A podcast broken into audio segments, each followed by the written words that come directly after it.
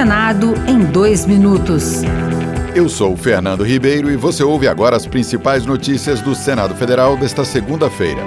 A Comissão Mista de Orçamento deve votar nesta semana o relatório da proposta orçamentária de 2023 o relator geral, o senador Marcelo Castro, do MDB do Piauí, aumentou os recursos para o Bolsa Família, a saúde e a educação, setores que ficarão com a maior parte do dinheiro extra caso a Câmara dos Deputados também aprove o texto da PEC da transição, que prevê a ampliação do teto de gastos. Marcelo Castro ponderou, no entanto, que caberá ao governo de transição indicar as prioridades para os repasses. A equipe de transição vai me enviar um ofício detalhado, centavo por centavo, cada área que vai ser recomposta né, no orçamento. E eu vou atender a essa solicitação da equipe de transição.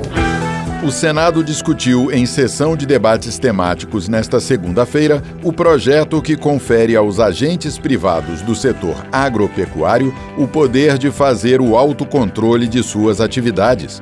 Pelo texto, o poder público vai gerenciar as informações repassadas pelas empresas do setor e atuará apenas quando houver infrações às normas.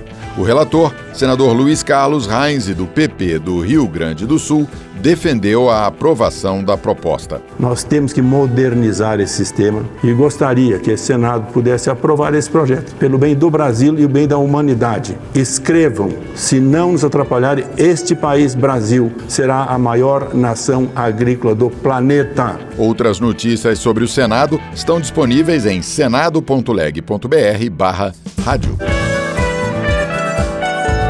Senado em dois minutos. Uma produção Rádio Senado.